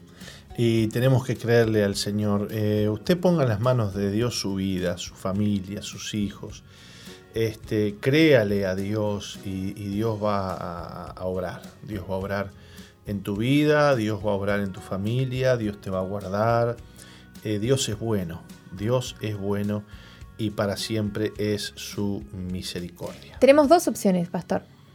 O le creemos a la circunstancia o le creemos a la palabra de Dios. Exactamente, exactamente. Si yo le creo a la circunstancia o a, le puedo creer también al temor, ¿no? ¿no? vayas a pasar de nuevo hoy por ahí, te lo vas a volver a encontrar, te va a volver a amenazar, capaz que esta vez te roba. Pero bueno, decidimos creer a lo que dice la palabra de Dios que dice, el ángel de Jehová acampa alrededor de los que le temen y los defiende. Y los defiende. Así que vamos a tener a alguien que pelea por nosotros. Si vos estás atravesando momentos de amenaza, momentos, situaciones que de riesgo en tu vida, encomendale tu vida al Señor. Eh, claro, hoy vivimos en un mundo donde las noticias, eh, bueno, las situaciones que, vive a diario la gente generan ese estado de temor en el que, bueno, eh, corremos el riesgo de si le hacemos caso a eso, Nati, no hacemos nada. Este, nos paralizamos y eso es lo que quiere el diablo. El diablo quiere amedrentarnos usando alguna persona, usando alguna situación, usando alguna circunstancia para cambiar el rumbo de tu vida, para cambiar el rumbo de tu existencia. Entonces, eh, tú tienes que tomar una decisión. ¿Vas a seguir haciendo la obra de Dios o vas a sucumbir ante el temor? ¿no? Este, e, esa, e, esa, es la, cuestión. ¿no? Eh, ¿Qué vamos a hacer? si vos estabas liderando en un barrio, predicando, y bueno, de repente te robaron en ese barrio, este, hace poco, bueno, hace poco, capaz que un año, me acuerdo una, una líder de nuestra iglesia, nuestro distrito, me dice, pastor, este, estaba salí de la reunión de líderes de noche, me iba a mi casa, me robaron, me empujaron a la cuneta, me tiraron, me robaron y acá estoy toda maltrecha. Este, y la mujer nunca dejó de servir a Dios, nunca dejó de liderar, este, nunca dejó de hacer la obra de Dios, aunque la robaron. Eh, es, fuerte el tema, ¿no? Eh, cómo el diablo intenta que vos dejes de hacer lo que Dios te mandó a hacer, ¿no? Que te venga miedo, y decir, bueno, no, yo me tengo que cuidar, tengo que preservar mi vida. Entonces, bueno, ¿quién se va, quién se va a cuidar? ¿Vos te vas a cuidar o Dios te va a cuidar? Esa es la pregunta, ¿no? Si vos te vas a cuidar y bueno, quedás en tus manos, ¿no? No te lo recomiendo. Este, imagínese la Nati Busó cuidándose sola, ¿no? No, no, es que yo ayer pensaba, bueno, está, por ahí no paso más, pero voy por... Es que uno no puede, no, no podés, necesitas depender de Dios. Chao. Ya está. Porque a veces por el camino que vos decís, bueno, mejor yo elijo ir por ese camino porque me parece a mis ojos, a mi parecer, más seguro. Y sin embargo, capaz que te lo encontrás ahí. Y sí. Entonces hay que depender de Dios. Y vos fíjate que lo que estás diciendo es muy significativo, porque así es como opera el diablo. Eh, no vayas más de noche a la iglesia. Te van a robar, van a robar tu casa. Ya te pasó, ya te pasó, te, ficharon, te ficharon, te tienen. Y empiezan, ¿viste? Te, tienen, ya te tienen junada, te tienen junado. Eh, Imagínate vos, ¿no? Este, yo me acuerdo cuando nos pasó eso que les conté hoy de que nos, nos pararon ahí en San Martín y Sarabia, en el medio de la calle, nos metieron un arma. Imagínate, nosotros tenemos el anexo a dos cuadras de ahí. A dos, a, tres, cuadras. Este, ¿Qué hacemos? No, no, no podemos ir más. No podemos ir más. Imagínate, ¿no? Porque el barrio es complicado, porque te roban, porque te esto, porque lo otro. y eso es lo que el diablo quiere, es lograr que vos eh, le des lugar al temor para que no hagas lo que Dios quiere que hagas y lo que tenés que hacer. Entonces, si vos transás con el temor y haces eso que vos acabas de decir, yo no, me voy por el otro lado, chao, el diablo dice, lo logré. Logré que, logré que hiciera algo no por fe, sino por temor. Y ya te tiene, ahí ya te tiene. Y ya, no, ya el peor enemigo no es ese que te paró en la calle, que te amenazó, que te habló, no, no. El peor enemigo ahora es el que está dentro mío. Es el que está dentro tuyo. Y que me acompaña a todos lados. Es el temor. Y, si, y si vos dejás que ese temor te acompañe, está frito. Porque lo que temí me, sobrevino. sobrevino. Entonces, nuestra vida está en las manos de Dios y hay que vivirla por fe. Y vivirla por fe implica esto. Aún salir a la calle por fe. Aún salir a la calle creyendo que Dios nos guarda, creyendo que Dios nos protege. Vendrán tiempos, Nati, querida que los cristianos seremos eh, una especie eh, buscada para matar. Así que tendremos que incursionar en, las calles con cuidado, con, con, fe. Señor, voy a salir de acá, voy a ir a tal lado, cuídame que no me agarren y me maten. Ya no será por robarnos, será por la fe que tenemos. Entonces, ¿cómo vivirían aquellos cristianos ¿no? que, que eran perseguidos? Que eran perseguidos este, por, por, por, por las autoridades. Habían matado a Cristo, así que ahora había que agarrar a los discípulos de Cristo, ¿no? Y bueno, tal es así que estuvieron orando, no sabemos si oraban porque tenían miedo, escondido adentro, seguro, sin salir 120 días. 120 eh, días no, eran 120 los que oraban unánimes, dice, pero hasta como 40 días que estaban encerrados orando. Después que Cristo este, partió, este, ellos estaban ahí casi que escondidos, ¿no? Lo cierto es que el día que llegó el Espíritu Santo se, fue el temor, se fue la cobardía, salieron a la calle, predicaron el Evangelio, hicieron estragos este, en el mundo espiritual y ganaron muchísimas almas porque la iglesia empezó a ser llena del Espíritu, fue llena del Espíritu Santo y empezó a predicar el Evangelio. ¿no? Que Dios nos dé esa, esa, esa, esa valentía y ese denuedo para predicar eh, la palabra de Dios, sabiendo que Dios es el que nos defiende. Amén. Amén. Muy bien, eh, vamos a repasar entonces los medios de comunicación, Nati, para que la gente nos mande algún mensaje si quiere comunicarse con nosotros y nos tenemos que ir a una pausita musical. ¿Qué le parece? Bien, pueden escribirnos al 094-929-717 y si estás en el exterior anteponiendo más 598-94-929-717. Por acá tenemos en la página, en la fanpage del apóstol, a Esteban Techera que pasó, que dice hola, buenos días. Tenemos a Daniel Muñiz, buenos días. Pastor Martín, bendiciones desde Solimar. Carmen Ojeda, bendiciones. Jorge Bone, bendiciones familia desde Tacuarembó. María Cancela, buenos días. Eh, ¿Cuánto tiempo? El Pastor Martín dice por acá. Francisco Gerardo dice Dios te bendiga, Pastor Martín. Dios le eh, bendiga. Después eh, tenemos... A ver, a ver por acá. Carlos Fabiana Baldi Castaña dice buenos días, Nati Pastor Martín desde Tarariras. Carlos y Fabiana. Bueno, bueno, pila de gente por acá pasó. Bueno. Qué bueno, usted está leyendo. Eh, desde la fanpage del apóstol. Está leyendo de la transmisión en vivo desde la fanpage de, nuestro apóstol. Bueno, bárbaro. Eh, comuníquense con nosotros a través de ese medio y, y si no, también a través del 094-929-717. Esto es Misión Vida para las Naciones. Estamos creyendo la palabra de Dios. Dios es el que nos guarda, Él es el que nos protege y nos bendice. Así que no se vayan. Ya volvemos con más Misión Vida. Sigue al apóstol Jorge Márquez en su fanpage en Facebook, Jorge Márquez.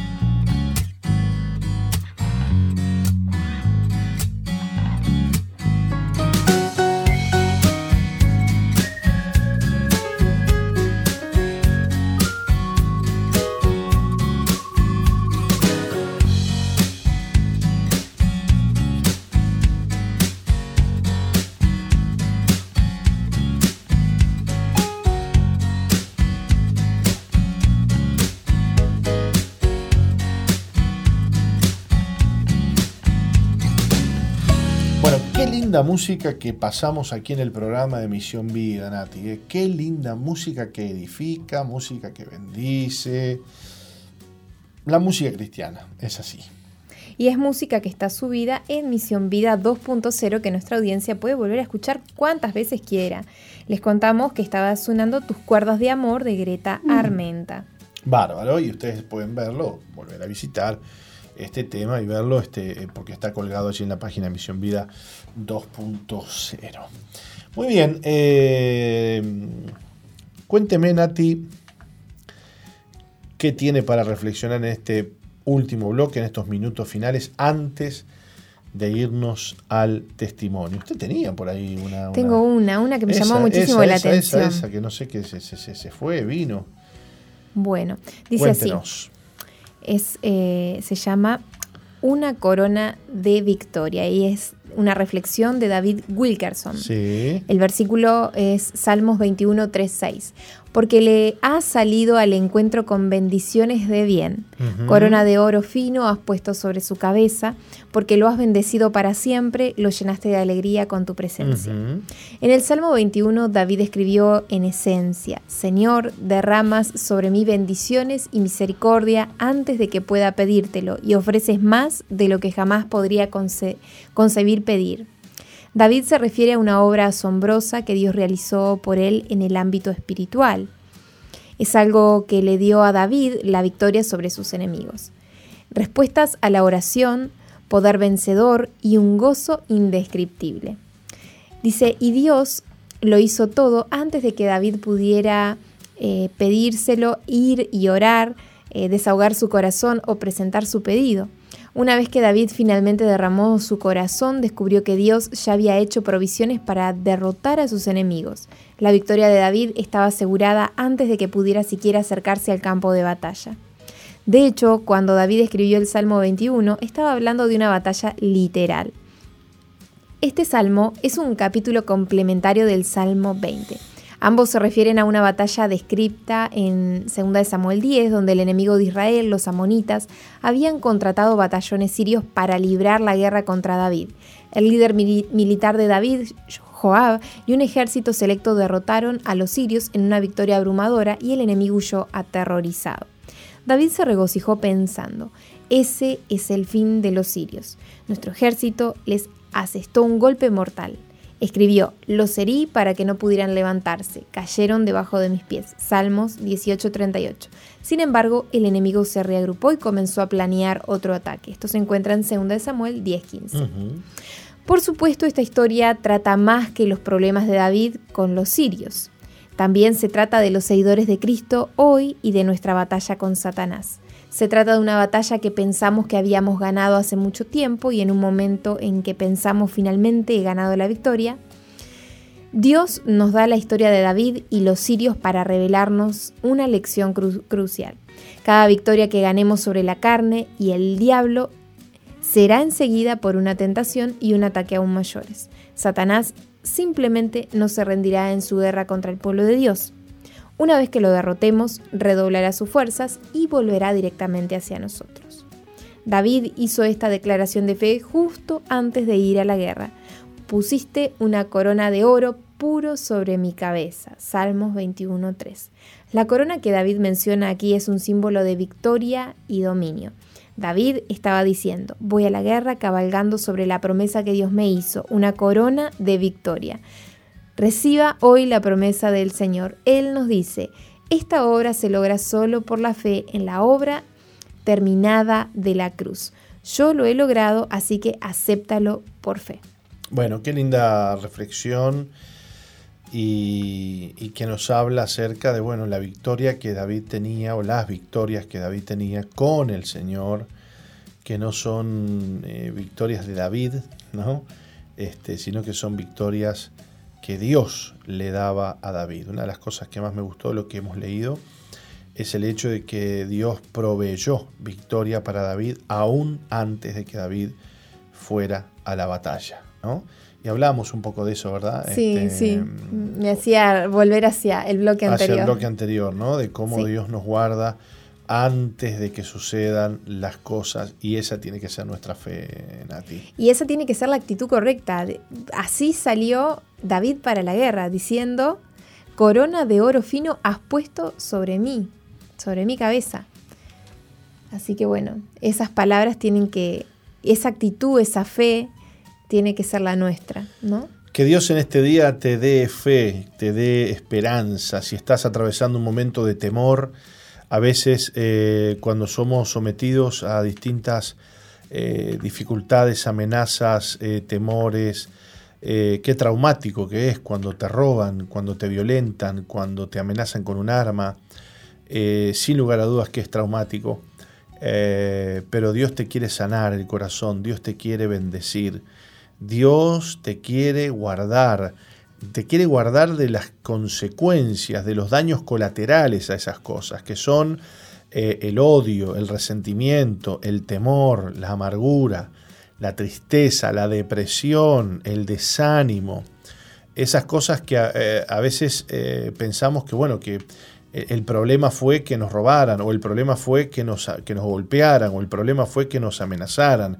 Sin embargo, hay todo un componente psicológico y espiritual detrás de eso que vivimos que Dios también quiere obrar y quiere bendecir y quiere sanar en nuestra vida. Quizás hay gente que nos está escuchando que por situaciones que ha vivido en su casa, en su trabajo, en su barrio, eh, hoy está atravesando tiempos duros de depresión, de desánimo. ¿Sabes, Nati, que eh, los días posteriores a aquella, aquel incidente que me pasó, que conté hoy, de que nos amenazaron, nos, me pusieron un arma en la cabeza, eh, tenía que luchar contra el odio. Y no me da vergüenza decirlo, ¿no? A veces me venían pensamientos de odio contra la persona que me había amenazado. Y ahí me, imaginaba yo este, tomando venganza, ¿no? Y, explotándole una bomba, ¿no? Y, todo ese tipo de cosas, ¿no? Una bomba imaginaria. Este, eh, y, sabes que, y sabes que yo iba manejando muchas veces y pasaba por la calle y, tenía que, reprender al espíritu de odio y decir, Señor, yo perdono a esas personas que me amenazaron, porque la guerra era grande. Entonces el, enemigo muchas veces no es ese que te amenazó, ese que te amenazó, no dónde está. Este, el problema es lo que sigue después a eso la herida que eso causa, el dolor que eso causa, el trauma que eso causa. ¿no? Esta madre que contábamos hoy, que le habían entrado a la casa a las 2 de la mañana y se quedaron con su casa, dice que uno de los, de los jóvenes que entró armado le puso una escopeta en el pecho a la hija de 12 años y la hija después de eso quedó totalmente traumatizada y un montón de cosas. Eh, queremos pedirle a Dios que en este día eh, te sane, que en este día te libre de las consecuencias de la violencia te libre de los verdaderos enemigos, que son los que vienen después de la violencia, los que vienen después del golpe, los que vienen después de la amenaza, que son el temor, que son la angustia, que son eh, la depresión, que es el odio, que es el resentimiento, los deseos de venganza que muchas veces sufren las personas que han sido o abusadas o violentadas o insultadas. Y a veces la violencia no es solamente alguien que te apunte con un arma en la cabeza, a veces es tu jefe que te echó del trabajo, o te habló mal, o, tu marido o tu esposa que te habló mal, que te humilló, que te insultó, que te violentó. Vaya a saber cuál es la violencia que tú estás viviendo o has vivido. Y eh, hoy queremos pedirle al Señor que no solamente nos libre de los enemigos visibles, sino que nos libre de los invisibles que vienen luego como aves rapaces a tratar de comer del botín, a tratar de comer de, los despojos de ese dolor, de esa herida y de esa situación que te ha tocado eh, vivir. Y te lo decimos sabiéndolo y habiéndolo vivido en carne propia, ¿no? Mm. ¿Mm? Eh, y, queremos tomarnos estos tres minutos para orar. ¿Qué te parece, Nati? Me parece muy bien. Vamos a orar por tu vida. Padre, en el nombre de Jesús, en esta hora, Señor, queremos tu palabra. Y sabemos muy bien, Señor, que el diablo aprovecha estas situaciones para venir a plantar en nuestra vida temores, inseguridades, miedos, odios, resentimientos, deseos de venganza. Pon tu mano, Señor, en este mismo instante sobre cada persona que ha sido insultada, humillada, violentada, amenazada, Señor, pon tu mano sobre su corazón y su alma. Tú que eres el Padre y Dios de toda consolación, consuela, Señor. Sana el corazón, quita, Señor, de ese corazón la depresión, el temor, la amargura, la tristeza. Quita de ese corazón, Señor, el desánimo, el terror, el pavor, en el nombre de Jesucristo de Nazaret. Ato y reprendo los espíritus de temor, de terror, de angustia, de desánimo, de odio y de resentimiento, productos de la violencia. En el nombre poderoso de Jesucristo, en esta hora, Señor, te pido que sanes a aquellas personas que sufren daños colaterales de eventos traumáticos, Señor, que sanes el corazón, que sane, Señor, esa alma herida y traumatizada. Solamente tú puedes hacerlo, Espíritu Santo, y te pedimos que entres a esa casa, a ese dormitorio, a ese lugar de trabajo, a esa persona que está allí escuchando esta oración, que entres y toques, Señor, lo más profundo, la fibra más íntima, que aquel que tiene odio contra sus agresores les perdone.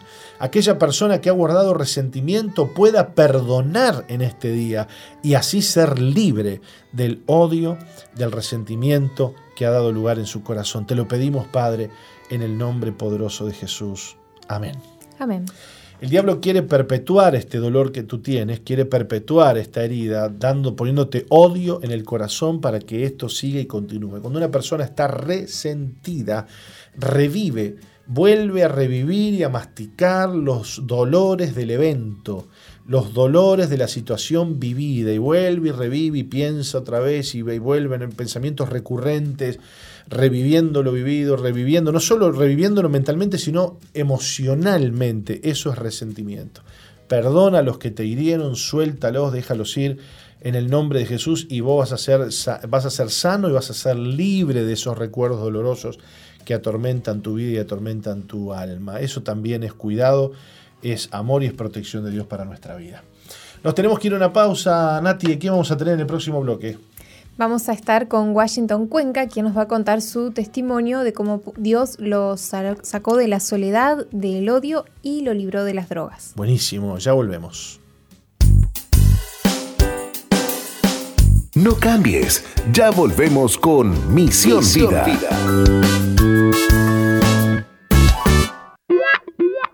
Sigue al apóstol Jorge Márquez en su fanpage en Facebook, Jorge Márquez.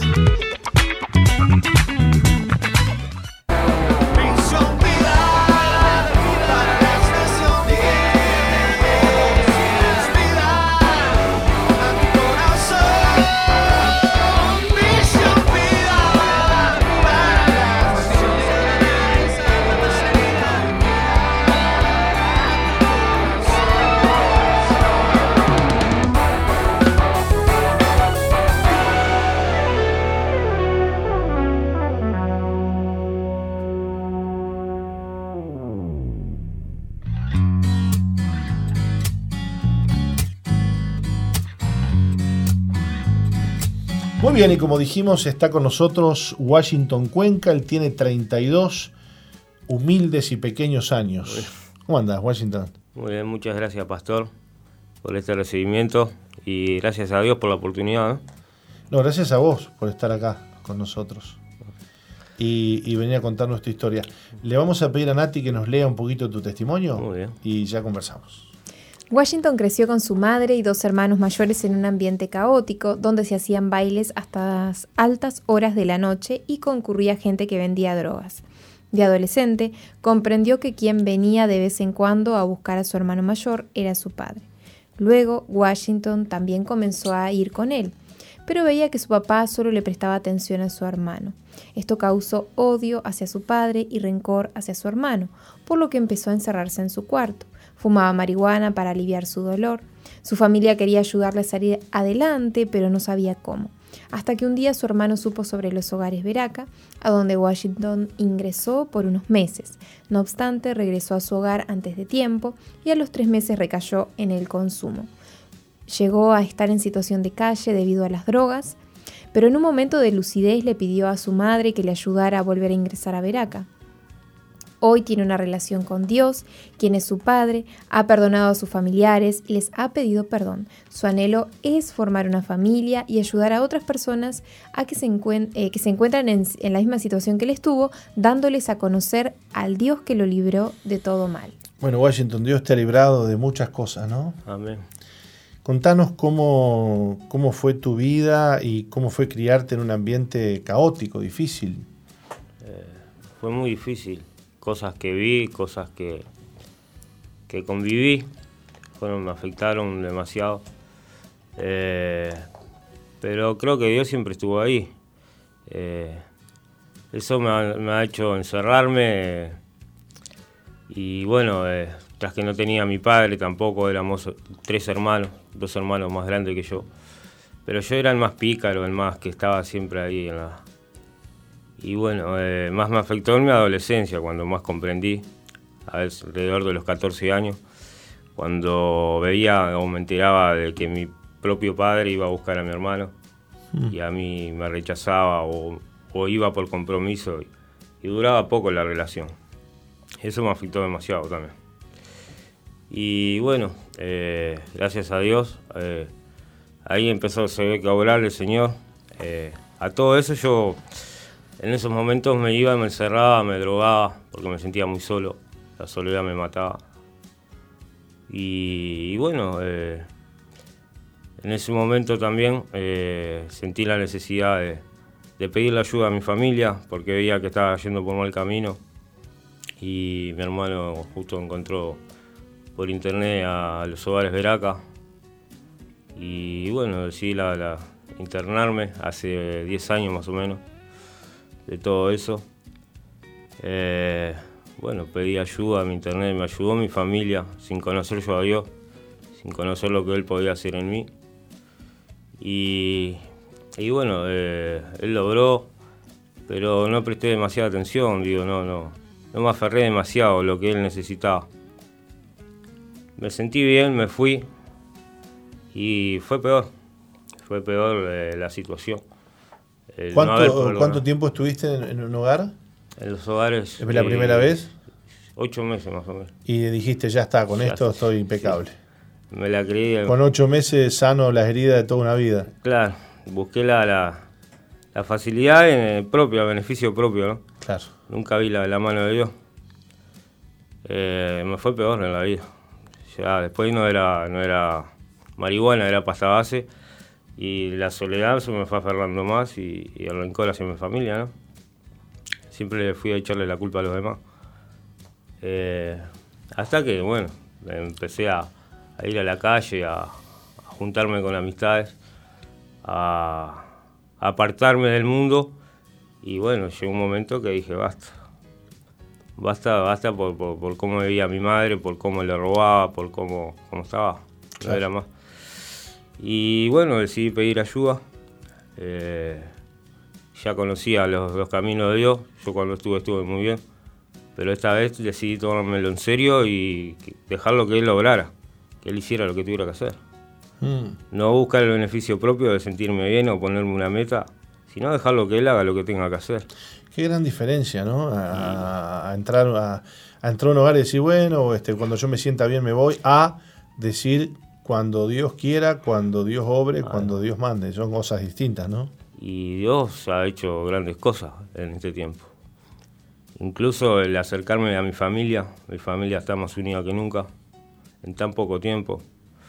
Eh, mi mamá está congregándose en la iglesia, va al anexo, va a la central. Qué lindo.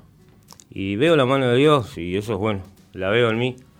Me, la veo porque tengo paz en mi corazón, porque me siento bien, me siento cómodo, me siento querido. Y creo que es, ese es el simple hecho de, que con Dios, Dios sobra y Dios te da paz y amor. Y eso te llena. A mí al menos me está llenando y demasiado. ¿Cómo, cómo es Washington hoy? ¿Cómo estás hoy Washington? Y hoy estoy re contento, eh, he aprendido a reírme, a, fijarme por el otro, cuando era demasiado egoísta yo. Fue una de las cosas que Dios obró. Eh, el sentirme bien con mi familia, el haber pedido perdón, el sentir paz, paz en mi corazón, eso es muy, muy importante. Y todo lo que tiene Dios ¿no? para, para, mí, que sé que es mucho. ¿Hoy te sentís eh, cambiado? ¿Te sabes cambiado? Sí, me siento cambiado. Pero... ¿Tenés paz?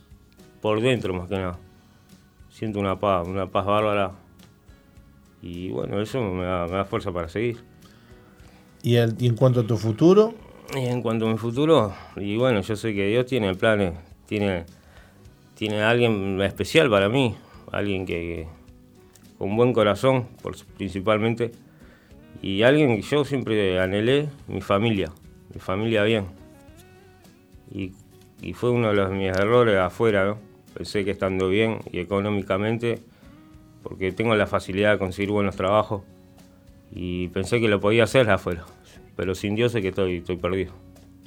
Entonces la, la manera sé que Dios la va a tener ahí, la va a tener con un corazón dispuesto corazón con Dios adentro y bueno, y Dios tendrá los planes. Yo, mi sueño, mi anhelo es ayudar a la gente que lo necesite, que haya pasado la misma situación que yo. Y teniendo un corazón limpio y dispuesto, y sabiendo lo que Dios hizo, eso se va a ver, se va a reflejar en otras personas. Amén. Amén. Y, el hogar es un lugar, este, eh, un lugar hermoso para poder servir a Dios, ¿no? Y sí, hay que estar dispuesto. ¿no? Ahí entra de todo. Sí, por supuesto. Jóvenes que han sido, han tenido la vida que vos tuviste, eh, han sufrido el dolor que vos viviste, y, bueno, qué, linda oportunidad que tenés de poder, este, eh, ayudarles, ¿no? Sé que queda un camino para recorrer todavía, pero dispuesto uno Dios le va a dar la solución y la salida para poder hacer lo que Dios quiera, ¿no? Sí, Señor. A veces los planes de uno no son los de Dios, pero si es de Dios que yo haga eso, que, pueda ayudar a otra gente, porque a veces uno piensa que ese es el camino y, Dios tiene otros planes. Dios te va a dar la, gracia. Dios. te va a dar la gracia. Washington, te agradecemos este, que hayas venido hoy este, que Dios continúe su obra en tu vida y, no le aflojes. ¿eh? No, no, no, sigo para adelante. No le aflojes. Gracias por, haber estado con nosotros. Y después de haber escuchado tu testimonio, nos despedimos de la audiencia y les recordamos que mañana a las 11 de la mañana el apóstol va a tener una entrevista especial. Recuérdeme con quién, porque yo ya, ya me olvidé del nombre. Nicolás. Quintana. Nicolás Quintana, él es uruguayo.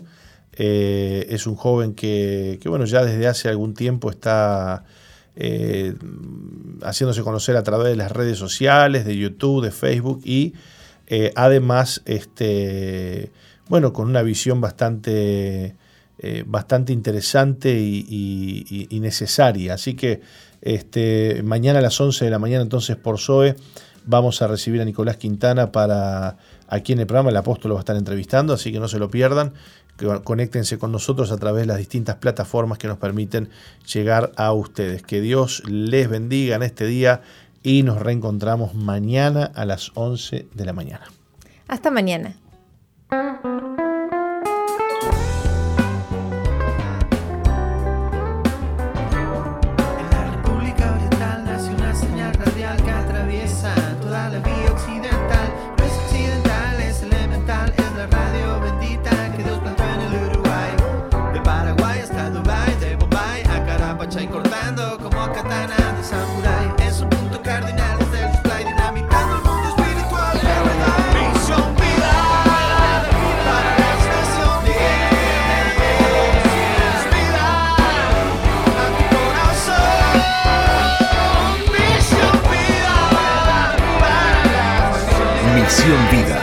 Iglesia que Dios plantó en Uruguay para que juntos alcancemos lo imposible, presentó su programa exclusivo que conduce el apóstol Jorge Márquez.